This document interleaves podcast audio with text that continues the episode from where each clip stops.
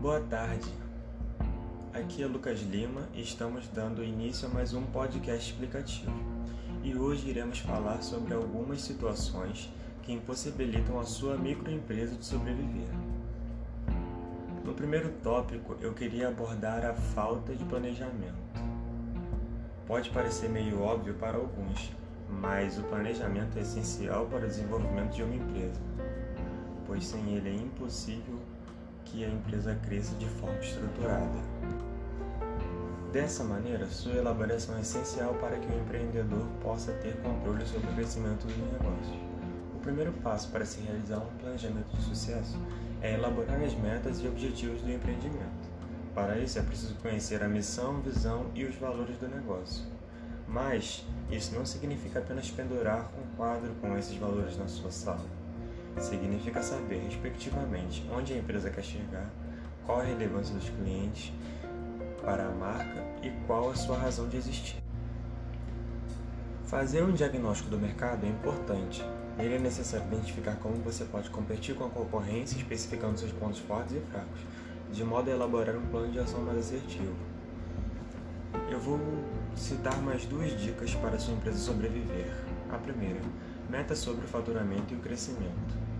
A segunda, indicadores que medem o resultado para acompanhar a expansão da empresa.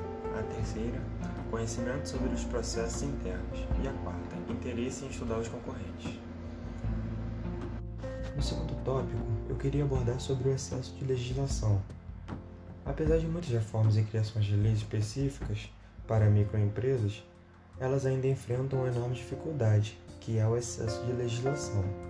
A todo momento, são modificadas ou criadas leis e obrigações tributárias, e por esse motivo, muitos microempresários ficam de mãos atadas.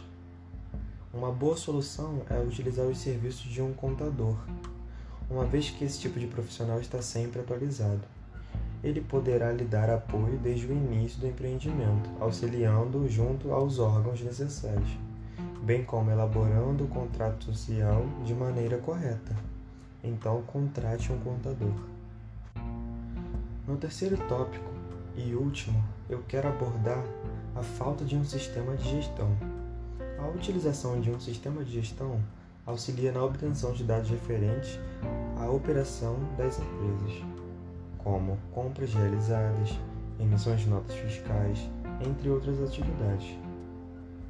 Como muitas dessas obrigações são digitais, o uso de um software especializado favorece o cumprimento desses procedimentos, unificando todas as informações.